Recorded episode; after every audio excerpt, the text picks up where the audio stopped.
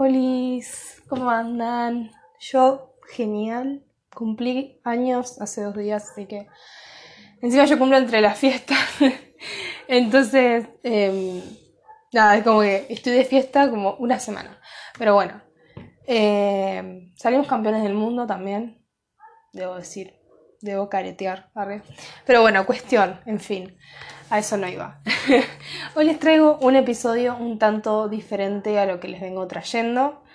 No es académico, no es mm, nada parecido a eso, sino que es un episodio hablando sobre mí, algo que no hice en, en este tiempo, algo que no me permití hacer por lo menos en mi podcast.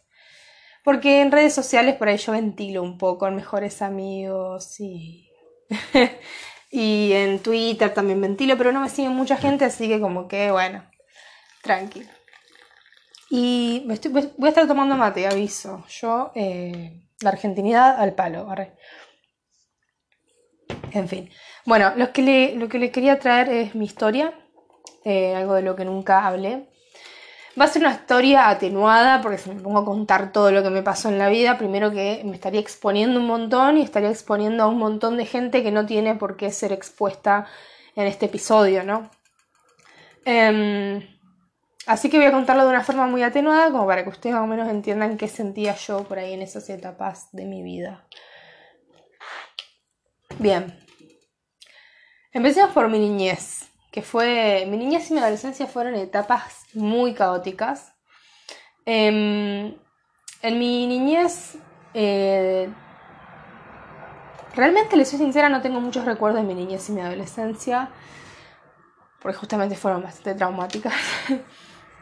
Pero de, la niñez tengo, tengo dos tipos de recuerdos. Los recuerdos felices con mi abuela y mi abuelo Néstor, que ellos a mí me, me, me cuidaron muchísimo, desde muy chiquita y todos los recuerdos que tengo son súper felices porque había mucho amor en su casa y me daban absolutamente todo lo que podían darme eh, y nunca me hicieron falta nada. Y eso lo recalco todos mis viejos también obviamente. Nunca sentí ningún tipo de, falencia por más que por ahí no llegábamos a fin de mes pero bueno porque crisis del 2001 quien no estaba en crisis Argentina em, pero eso no me afectó, a ver, hablemos de eso, no, no me afectó el no llegar a fin de mes porque recibí tanto amor por ahí en, suplencia de eso, de parte de mis abuelos, que para mí yo era parte tan chiquita que no, no dimensionaba la angustia de no poder, no sé, comprar ciertas cosas o, o incluso de comer a veces, ¿no? Pero Em, y mis abuelos siempre estaban ahí cuando nosotros no, llegábamos. Tanto mis abuelos maternos como mis abuelos paternos. Mis abuelos maternos fueron mucho más presentes en mi infancia, siempre fueron muy amorosos, fueron muy. Fueron, son una parte de mí que realmente eh, sin ellos como que hay algo que no estoy contando. Si estoy contando mi historia necesito meterlos a ellos. Em, mis padres siempre han sido bastante fríos, realmente en mi casa no, se dice ni te quiero ni te amo, ni se habla de, sentimientos. Em, sí tenían un gran problema con mi cuerpo porque a partir de los 8 años más o menos empecé a engordar. Yo creo que hasta los 7 años fui relativamente feliz y vivía en una burbuja en donde los problemas no me afectaban porque mis abuelos me, apadrinaban, ¿no? Como que estaban muy encima mío. Em, pero cuando empecé a engordar empezaron los problemas, recuerdo. De muy chiquita, tipo a los 8 años. Eh, entre mis padres y mis abuelos, siempre mis padres le echaron la culpa a mis abuelos y que esto, que no sé qué, pero yo creo que va más de un lado psicológico, de, falencias que no voy a nombrar, que mm, tienen que ver con mi familia, ¿sí? Con, falencias que no, no tengo, y con problemas familiares mucho más profundos quizás que no voy a nombrar.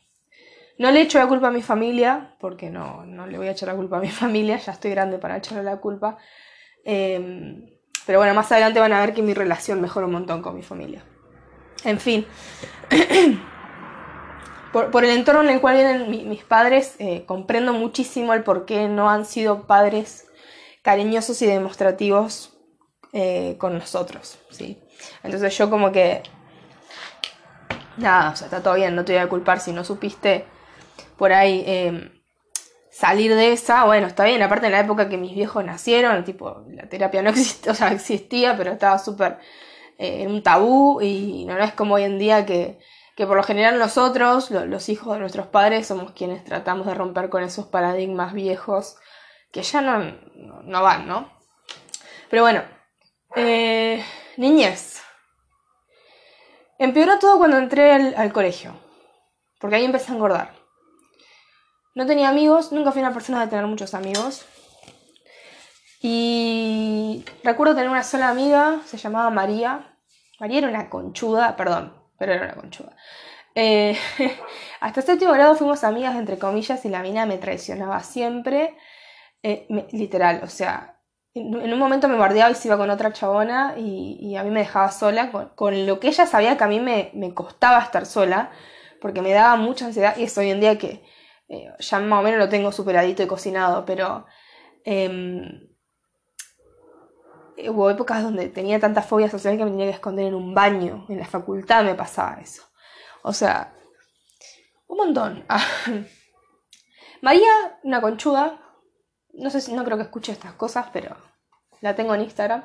Eh, María, la conchuda, vamos a decirla así, ah, no, mentira, pobre. Nada, éramos chicas, éramos muy chicas, está bien. Em, María siempre me abandonaba, me dejaba sola, me traicionaba, hasta se metía con mi peso muchas veces.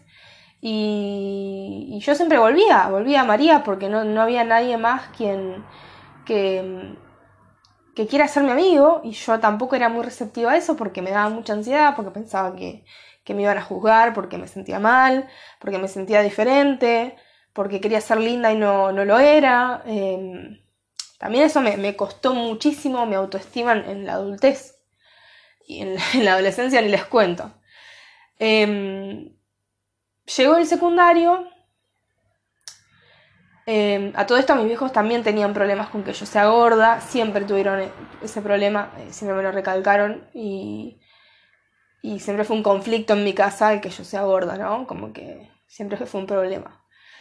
En mi casa y en el colegio, entonces ustedes imagínense mi concepción, mi autoestima, mi, mi mis pensamientos, mis paradigmas estaban regidos porque era una gorda asquerosa, básicamente.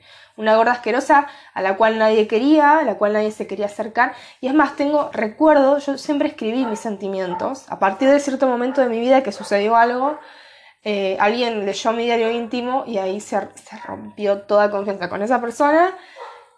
Y yo nunca más quise volver a escribir.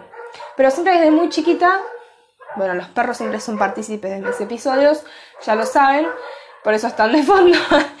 Eh, siempre escribía lo que a mí, lo que yo sentía, porque para mí era una forma de desahogar, era mi, única forma de, de, decir, bueno, esto lo plasmo en algún lado, porque a terapia no iba, en mi casa no se hablaba de sentimiento, mi mejor amiga era una conchuda, mi mejor amiga entre comillas, en el colegio todos me odiaban, entonces muchas veces terminaba con la psicopedagoga del colegio porque me veían llorando, porque me veían mal porque me discriminaban, muchas veces mi vieja iba a hablar, o sea, mi vieja me decía que, mi familia me decía que estaba gorda, pero eh, si alguien me decía gorda en el colegio iban y se armaba tremendo bardo, tipo, pero bueno, nada, cosas que no entiendo hoy en día.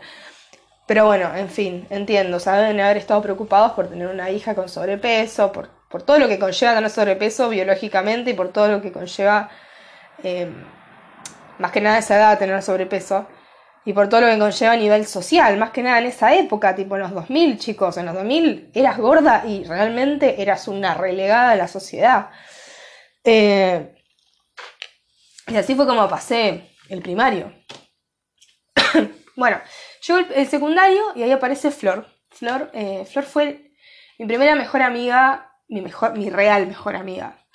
Eh, Flor era, es muy altanera, muy em, tiene una personalidad, Florencia. aparte tiene una labia, así que vos decís, esta chabona te destroza con dos palabras, tipo como los raperos cuando se bardean en, ahí en el, bueno, ahí donde hacen rap, em, el freestyle, bueno, Florencia con dos palabras te destruye la vida. Entonces Florencia, yo me hice muy amiga de Flor, em, nos hicimos muy amigas y Flor me empezó a defender. Entonces, a, partir de que yo empecé a ser mejor amiga de Flor, nunca más me volvieron a decir gorda en el secundario. Piola, nadie me decía gorda, pero en mi casa sí me seguían diciendo eh, bajé de peso, fui a, fui a Cormillot. Esas dietas restrictivas que te hace hacer Cormillot, que después a los dos meses lo voy a engordar todo, bueno, yo lo hice. Yo hice todas las dietas que ustedes se imaginen. Eh, lamentablemente me cortaba, me automutilaba, realmente odiaba mi cuerpo y también era una forma de llamar la atención porque yo tenía un montón de sentimientos adentro, los cuales no podía sacar con nada.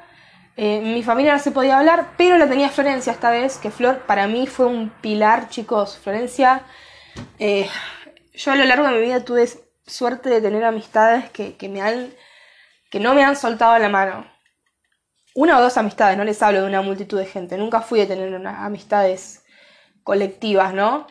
Em, pero Flor a mí nunca me soltó la mano y entendía perfectamente lo que me pasaba. La mamá de Florencia también estaba al tanto. Eh, muchas veces yo me quedaba a dormir en su casa como dos, tres, cuatro días, em, porque no toleraba estar en mi casa. Em, porque también empecé a tener conflicto con mi familia, obviamente. Por muchas otras cosas que no voy a nombrar, pero empecé a tener conflictos con mi familia. Eh, bueno, si lo voy a decir. Ah. por mi orientación sexual. Yo en la adolescencia descubrí que, eh, que me gustaban las mujeres.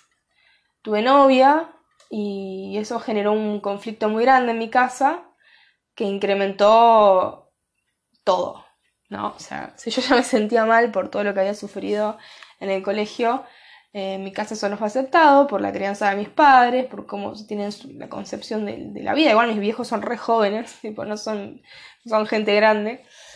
Y mm, que tampoco les echo la culpa, porque son sus concepciones y yo no voy a andar criticando sus concepciones. Está bien, yo soy lo que soy y si a ellos no les gusta, bueno. Pero eso lo entiendo hoy con 25 años. En ese entonces, bueno, no voy a contar mucho tampoco, pero eh, me había mandado a la psicóloga, em, pero bueno, lo, terminé, me terminaron sacando, em, porque yo me cortaba, les contaba, entonces me terminaron sacando. Em, y bueno, nada, X, no importa eso. no voy a adentrarme en eso porque no quiero exponer a nadie. Pero en fin, mi orientación sexual fue un problema muy grande en mi familia. Más adelante descubrí que era bisexual. En su momento creía que era lesbiana, lo fui hasta los 20, 22 años, me parece, exclusivamente. Y después conocí un chico, bueno, bisexual. Bipolar y bisexual. Ah, nunca les conté lo que tenía, bueno, ahora les voy a contar. Bueno, X, en fin. Mi adolescencia fue muy caótica, yo me quería ir de mi casa porque, a ver, em, yo quería, eh, realmente quería vivir mi vida como yo quisiera, ¿no? Y en mi casa no lo podía hacer. Eh, porque yo no, yo no soy lo que mis viejos quieren que sea. Estoy llena de tatuajes, he tenido el pelo de todos los colores que se imaginen. Eh, ahora estoy más, más, más aceptable para ellos, pero eh, he tenido looks bastante raros, tengo pensamientos muy contrarios de lo que ellos piensan.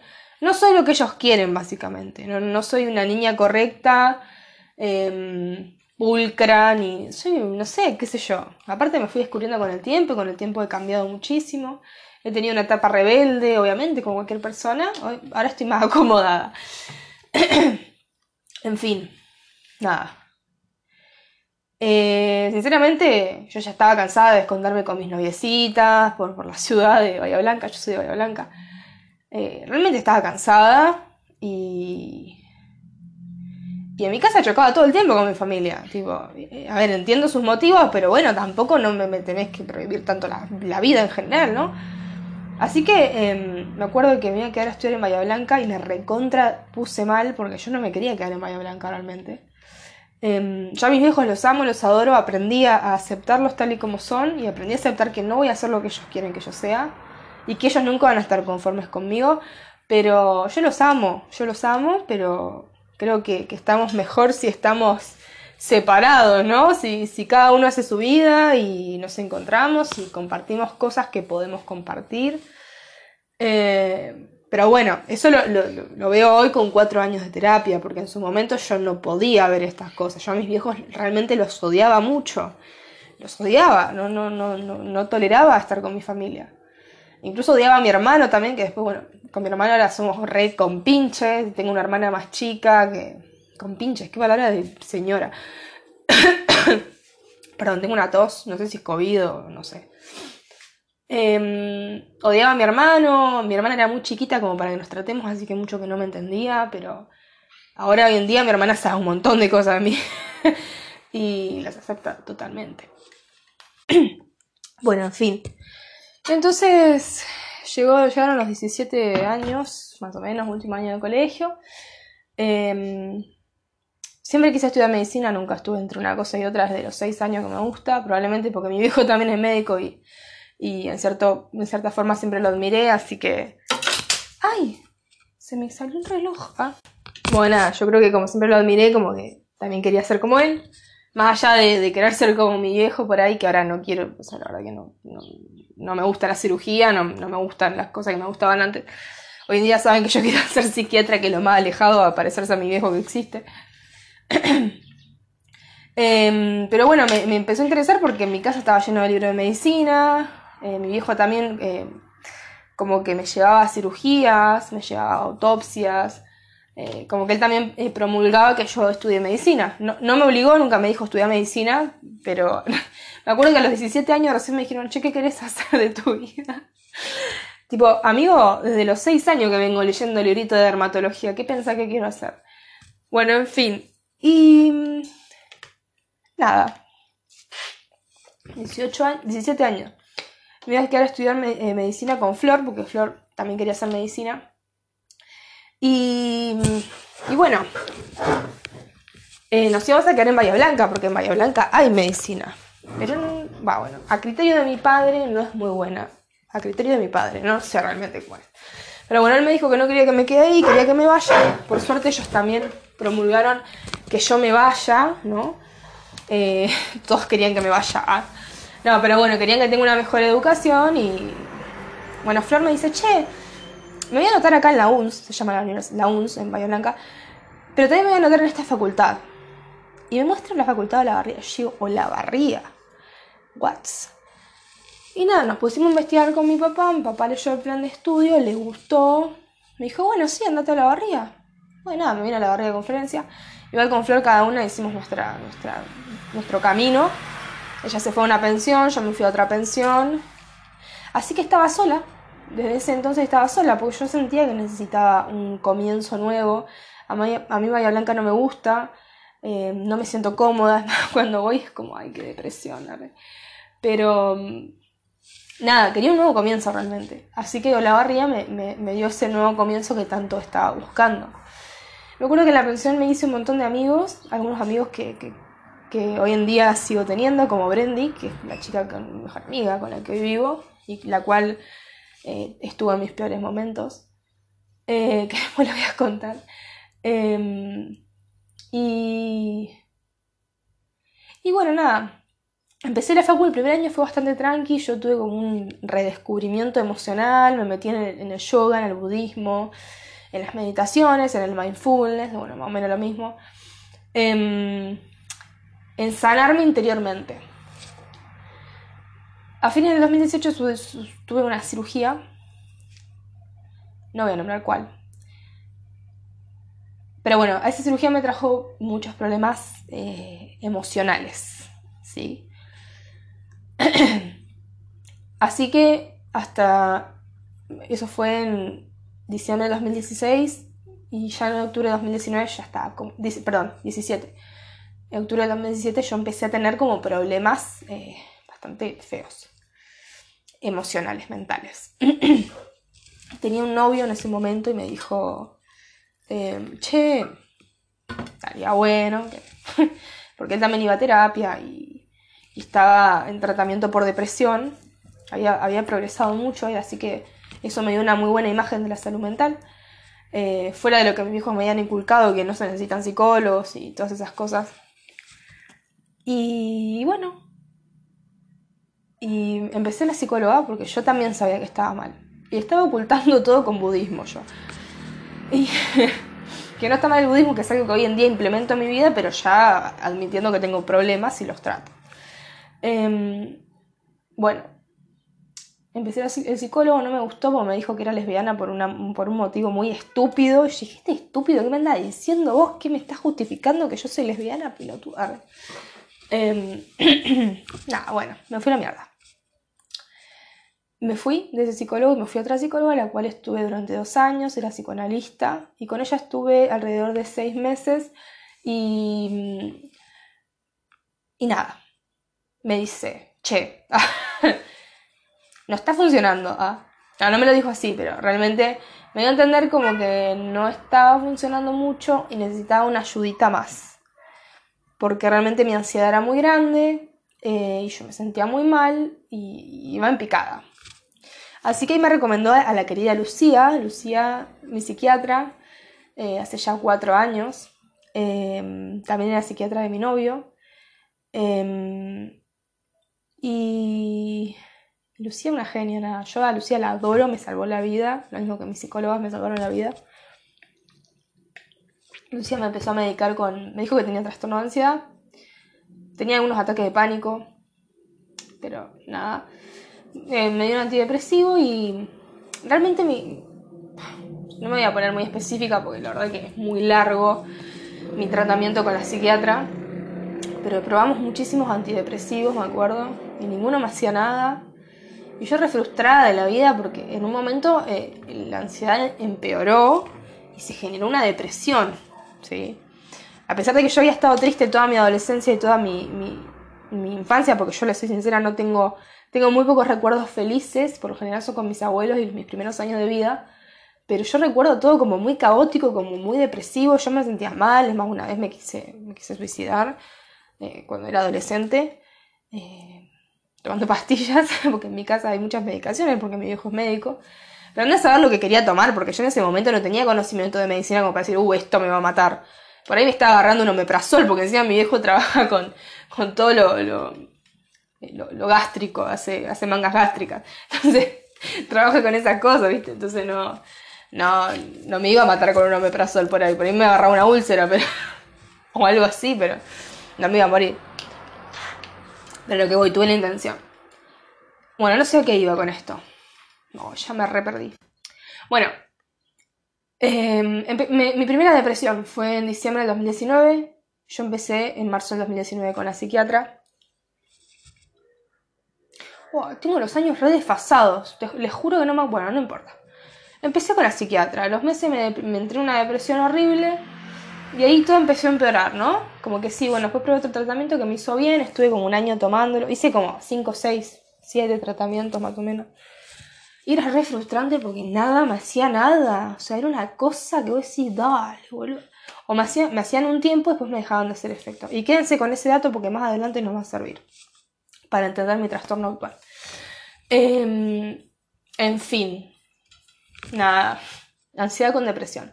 Llegó un, momento en, octubre del fines de, fines de año, sí, octubre por ahí del 2020, pandemia, todo, no sé qué, eh, empecé a tener comportamientos extraños, que no los voy a nombrar, porque no me quiero exponer tanto. Empecé a tener comportamientos extraños que no concordaban con una depresión, eran como eran... Eh, ah, síntomas síntomas eh, muy eufóricos, muy como acelerados, viste, como medio raros ya, medios extremistas, polarizados. Y la psiquiatra, yo le dije, che, mirá, eh, a mí me parece muy raro lo que me está pasando, ella también me dijo que le parecía muy raro. Y le dije, che, vos seguís sospechando depresión. Y me dice, no, mira, yo no sospecho más depresión. O tenés trastorno límite o tenés trastorno bipolar. Pero todavía no desarrollaste una hipomanía, así que no podemos hacerte un diagnóstico certero. Aparte, para hacer esos, esos diagnósticos Realmente lleva mucho tiempo y por suerte yo con Lucía ya venía hace como dos o tres años em, y ya me conocí muy bien. Entonces, como que venía ahí, viste, sigilosa, viendo que... Sigilosa, al al evaluar. No, pero em, nada, la chabona como que ya ahí venía viendo, como, eh, te está pasando algo, tiqui tiqui, mmm, raro y esto. Bueno, yo llevaba relativamente estable un año con estos comportamientos extraños, llevaba ya un par de meses. Les dije que fue en octubre, noviembre del, 2020 y en el 2021, en febrero, ¡pumba! La depresión. Volvió la peor depresión de mi existencia. Me deprimí cuatro meses. Me deprimí de febrero a julio ¿Ustedes se imaginan estar cuatro meses depresivo? Yo no sé. Yo no sé cómo hice para no limpiarme. La verdad que pensarlo lo pensé muchas veces, le soy sincera. Han estado a punto de inter... no a punto de internarme, pero me han recomendado la internación como alternativa si seguía con esos pensamientos. Pero por suerte siempre busqué ayuda, siempre la tuve a Brenda, mi mejor amiga con la que vivo, siempre tuve a mi psiquiatra siempre tuve a mi psicóloga que estuvieron arriba mío constantemente todo el tiempo. Y nunca me soltaron la mano. Realmente esas tres personas a mí me salvaron la vida. Eh, y yo nunca me quedé en el molde porque yo a pesar de todo eh, realmente quiero vivir, ¿no? Em, a veces los pensamientos son peores de lo que uno cree, pero bueno. Me deprimí feísimo, me acuerdo que estaba en, Bahía Blanca en febrero, de vacaciones, de, estudiante, ¿no? Cuando seas estudiante te vuelve a tu pueblo, a tu ciudad. Bueno, nada, estaba sentada en el sillón y me entraron imágenes de muerte, ideas de muerte se llaman, eh, mías, muriéndome, o sea, súper turbio. Y estuve así como no sé cuántas horas, nos fuimos a comer afuera y yo literalmente me quedaba un punto fijo pensando esas cosas. Íbamos en el auto y yo flasheaba a chocar y morirme. Cosas así súper wow, para un poco, amiga. Y ahí dije, listo, volvimos. Y ahí fue cuando empecé a escribir de nuevo. Dije, necesito escribir lo que me está pasando porque realmente es un montón. Sentía un montón de cosas horribles que no podía contarle a nadie. Eh, y encima no estaba yendo a la psicóloga porque yo cuando voy a Bahía Blanca no voy a la psicóloga porque no, me siento cómoda teniendo terapia en mi casa. Y mm, nada, bueno, llegué a la barriga en marzo. Por suerte me quedaban pocos días en Bahía, pero bueno. Llegué, obviamente, psicóloga de nuevo, la psiquiatra. Empezamos como a aumentar y bajar dosis de lo que estaba tomando ya para no cambiar a otro psicofármaco, porque la verdad que las dos estábamos hartas de cambiarme de psicofármaco y no está tan bueno cambiar de psicofármaco cada rato.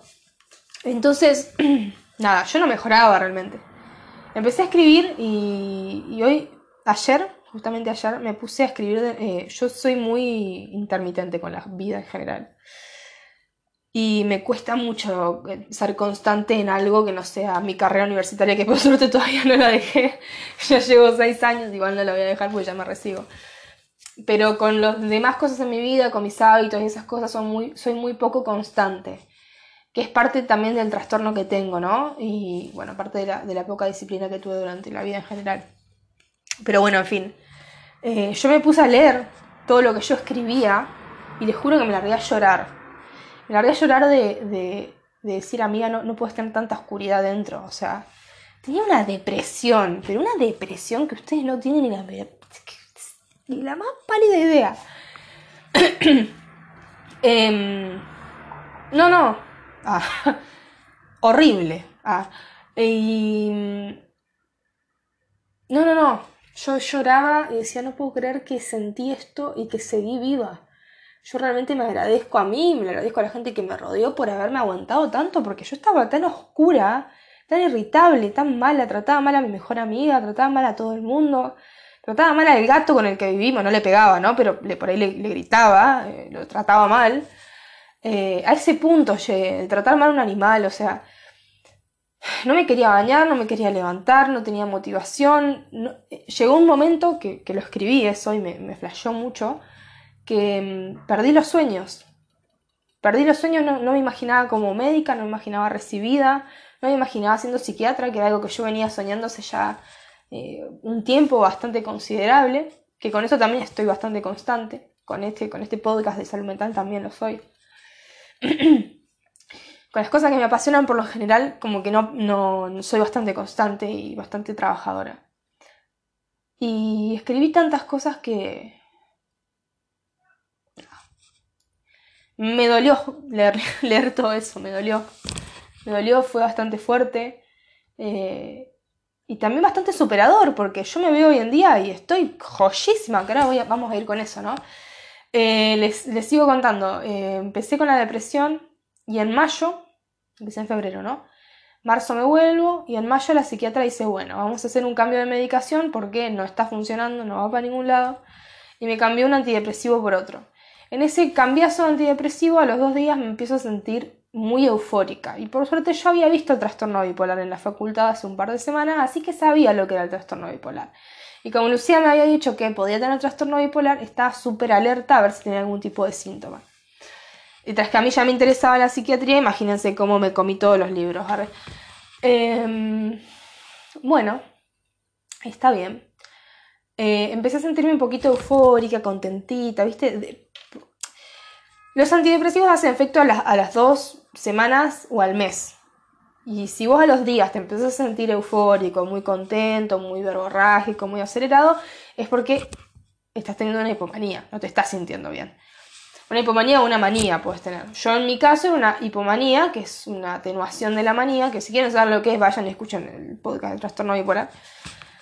Hay como dos o tres. Y yo la identifiqué y le hablé a mi psiquiatra y le dije, che, mira, me parece que estoy hipomaníaca. Le dije todos los síntomas que tenía. Me dijo, sí, estás hipomaníaca. Lucy diagnosticándose desde 1997. Ah. Bueno, eh, ahí me dijo, bueno, empecemos a bajar el antidepresivo para, em, para, para, sacártelo del todo, porque los, los, eh, los, bipolares no podemos tomar antidepresivos. O sea, ahí se me hizo el diagnóstico de trastorno bipolar. Y como los bipolares no podemos tomar antidepresivos, me lo tenía que sacar. Eh, es muy raro de los antidepresivos. Se llama viraje, cuando pasas de un estado a otro. Viraje o switch maníaco. Em, Lucy Tips, arre. Bueno, tuve un switch maníaco y eso me hizo el diagnóstico de trastorno bipolar tipo 3, porque fue por antidepresivos.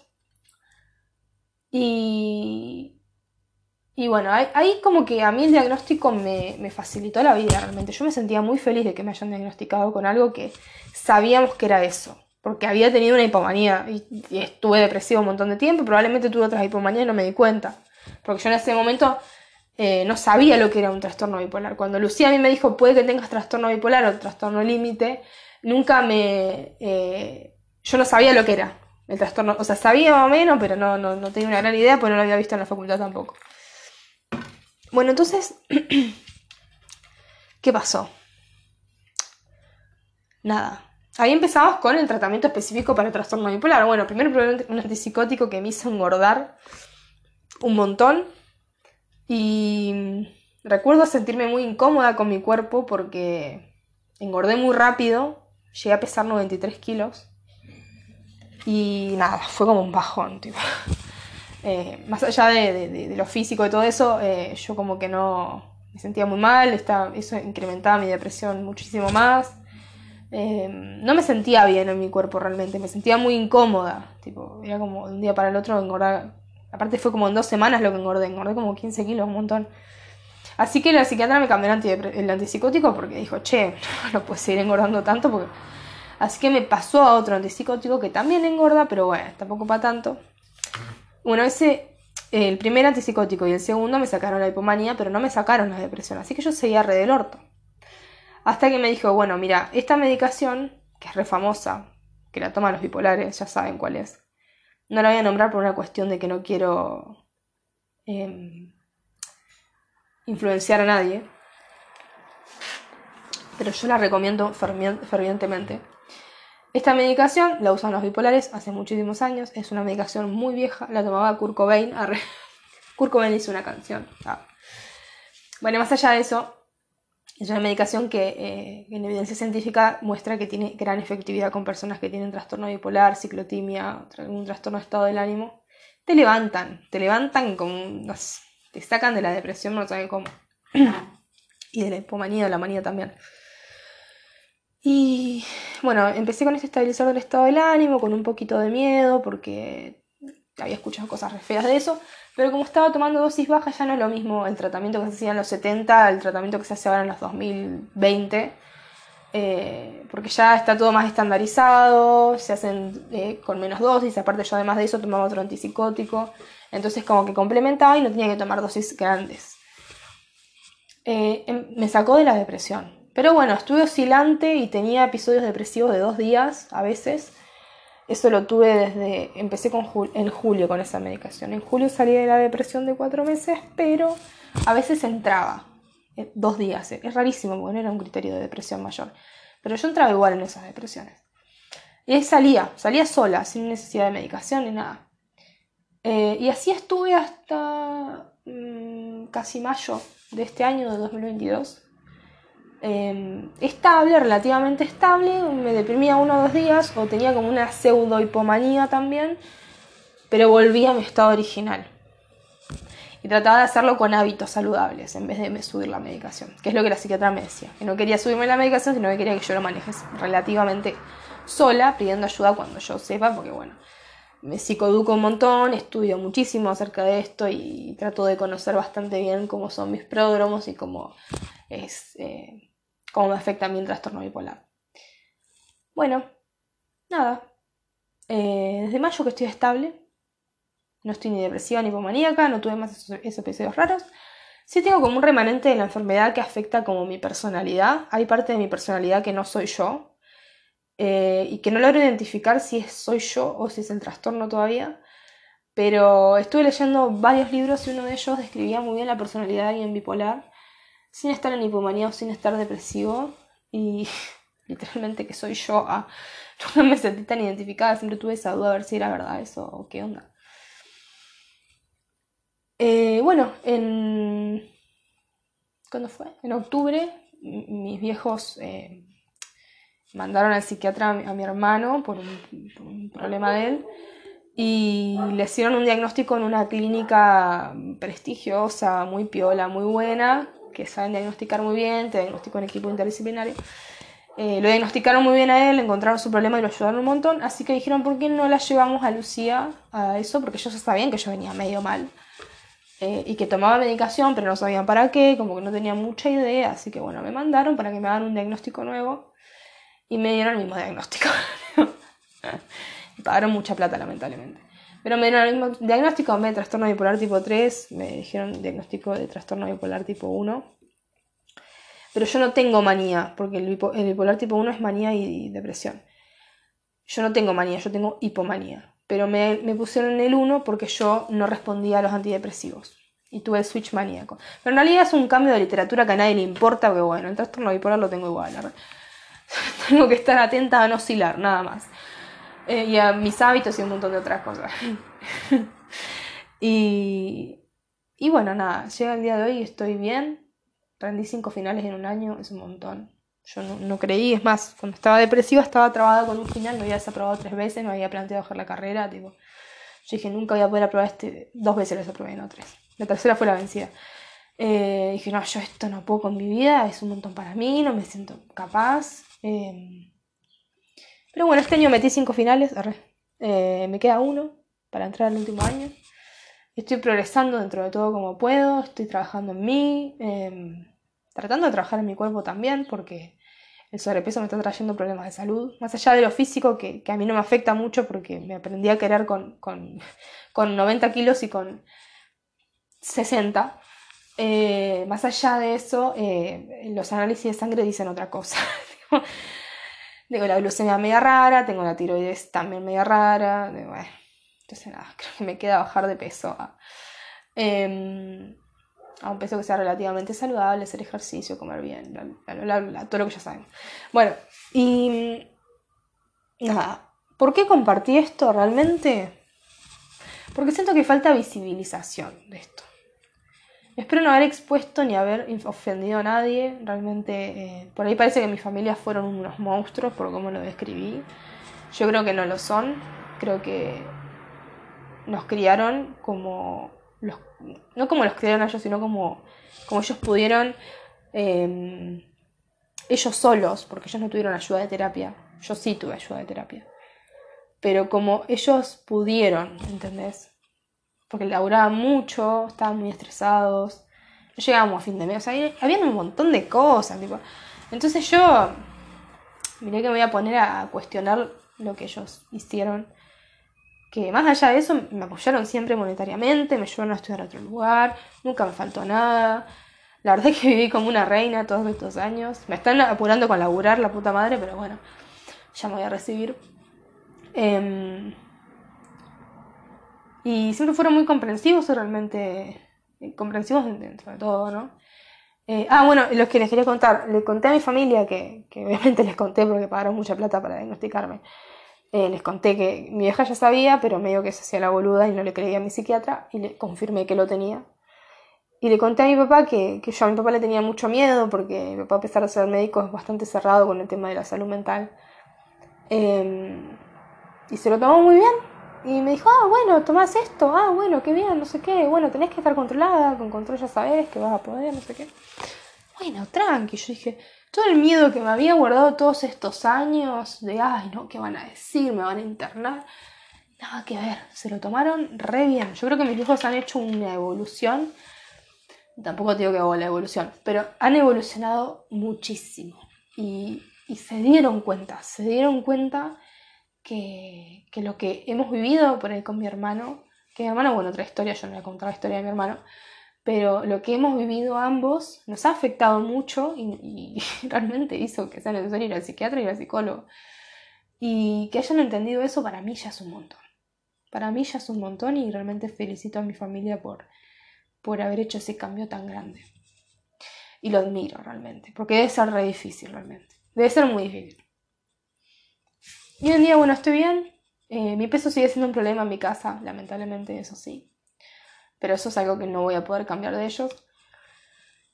Y, y nada, hoy en día estoy muy estable y estoy muy feliz de estar bien, estoy muy feliz de, de haber podido progresar, de haber podido levantarme de tanta oscuridad. De, de, ese pozo tan tremendo, tan vertiginoso, el cual estuve sometida, sometida, metida cuatro meses toda la vida en general, ¿no? Eh, realmente se puede salir del pozo, aunque realmente parece que no.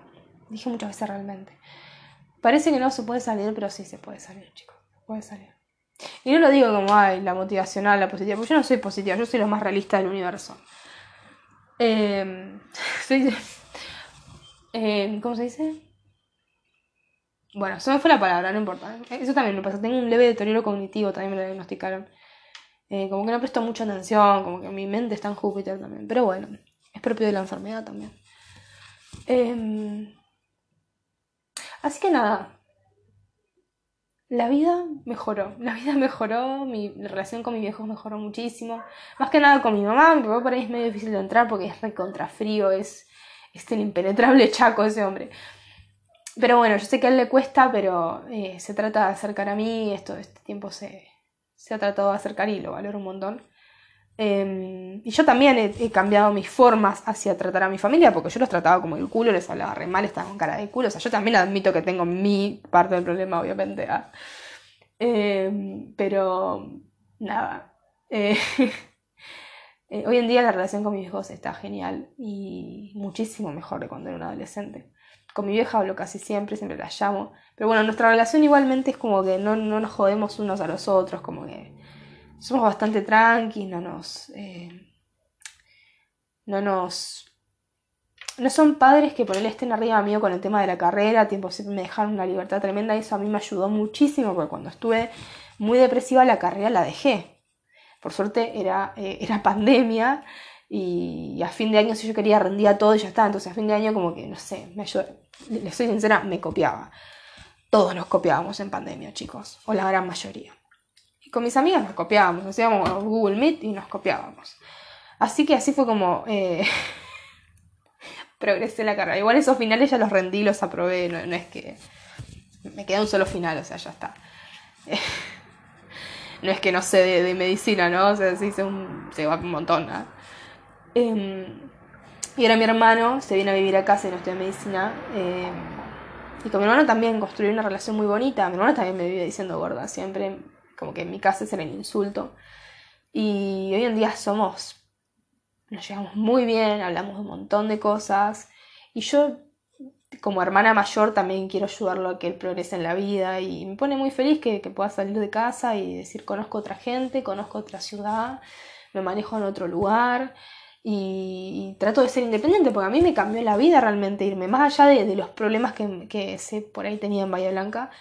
Em, el, independizarte, el aprender a manejarte solo, a, pesar de que económicamente no me he independizado, pero el manejarte solo, no tener a tu familia, que nadie te cocine, que te lave, que te planche, que te esto, que lo otro, eso ya es un montón.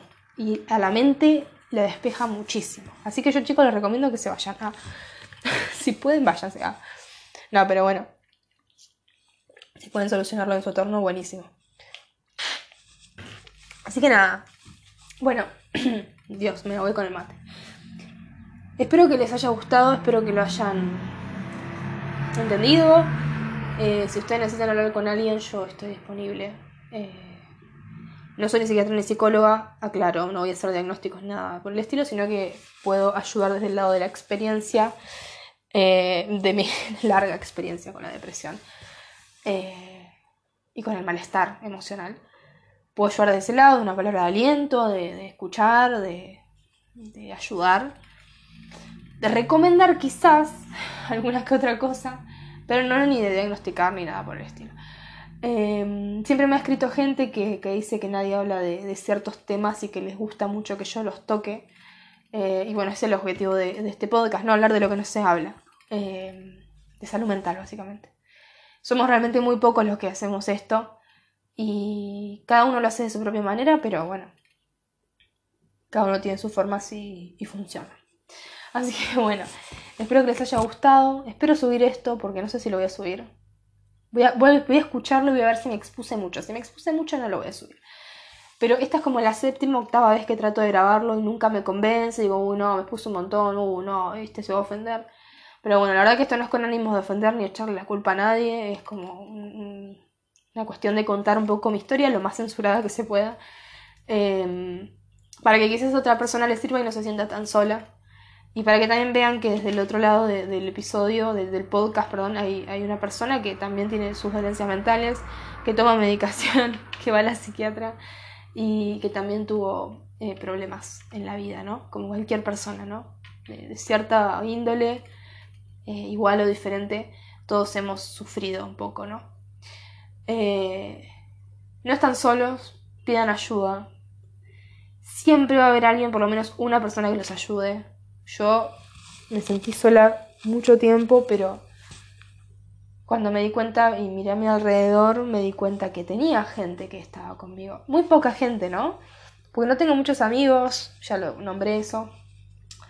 Em, son muy pocas mis amistades, pero son amistades de calidad, tipo, son como mejores amigas.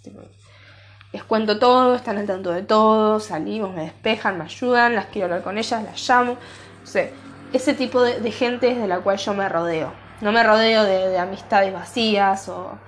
Eh, y hay amistades que he conocido por el podcast, por ejemplo. Tengo dos amigas que conocí por el podcast y, y es re lindo. Y también conozco otras personas por el podcast que no son para mí mejores amigas, pero que, que aún eh, así eh, hablo y intercambiamos cosas y eso está genial.